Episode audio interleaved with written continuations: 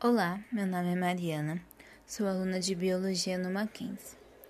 No nosso podcast de hoje, iremos responder a pergunta: As, Os incêndios que ocorreram na floresta amazônica há alguns meses atrás ocorreram de forma natural ou foram causados por ação antrópica, ou seja, causado pelo ser humano?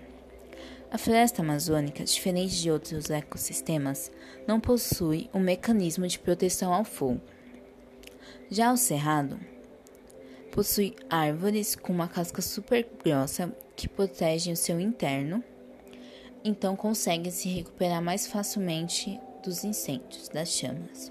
A floresta amazônica, como foi falado, não possui nenhum tipo de mecanismo para o fogo.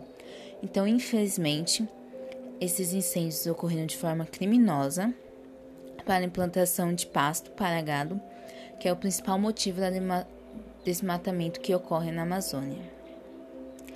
A floresta amazônica é a maior floresta tropical que possuímos no planeta, então é dever de todos zelar pela fauna e a flora, por todo esse ecossistema.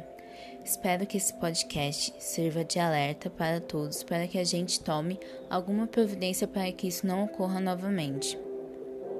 Porque também sofreremos graves consequências a longo prazo com todos esses incêndios que ocorreram na Amazônia, recentemente que acabaram de ocorrer no Pantanal, que também é outro ecossistema que não está preparado para isso.